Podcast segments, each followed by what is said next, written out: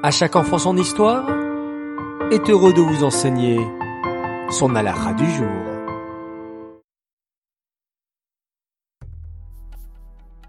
Bokertov les enfants, comment allez-vous? Bao Hashem. Alors, aujourd'hui, et comme chaque matin, la halakha sur la tzedaka, écoutez attentivement. Nous avons déjà appris quels étaient les deux plus hauts niveaux de la tzedaka. Continuons à présent notre étude pour découvrir les niveaux suivants de Tzedaka.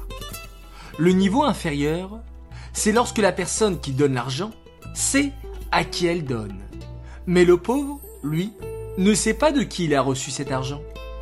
Par exemple, les Talmidei Chachamim, les sages, avaient l'habitude de déposer de l'argent devant la porte des maisons des pauvres et de vite s'enfuir avant que les pauvres ne les voient.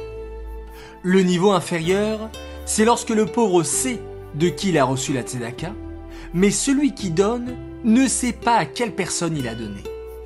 Par exemple, à l'époque, les grands sages avaient l'habitude de marcher en laissant tomber derrière eux des pièces d'argent, et les pauvres pouvaient venir et prendre ces pièces pour subvenir à leurs besoins.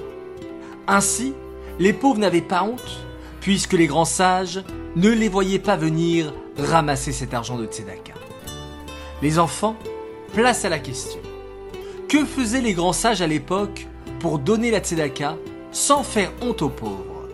Réponse 1, ils fermaient les yeux en donnant la Tzedaka. Réponse 2, ils laissaient tomber des pièces derrière eux sans se retourner pour ne pas voir qui venait les ramasser.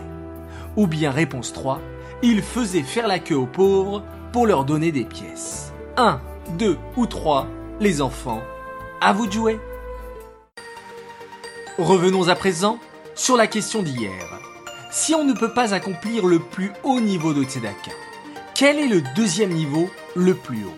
Il fallait me répondre réponse 3. Celui qui donne ne sait pas à qui il donne et en même temps celui qui reçoit ne sait pas qui lui a donné.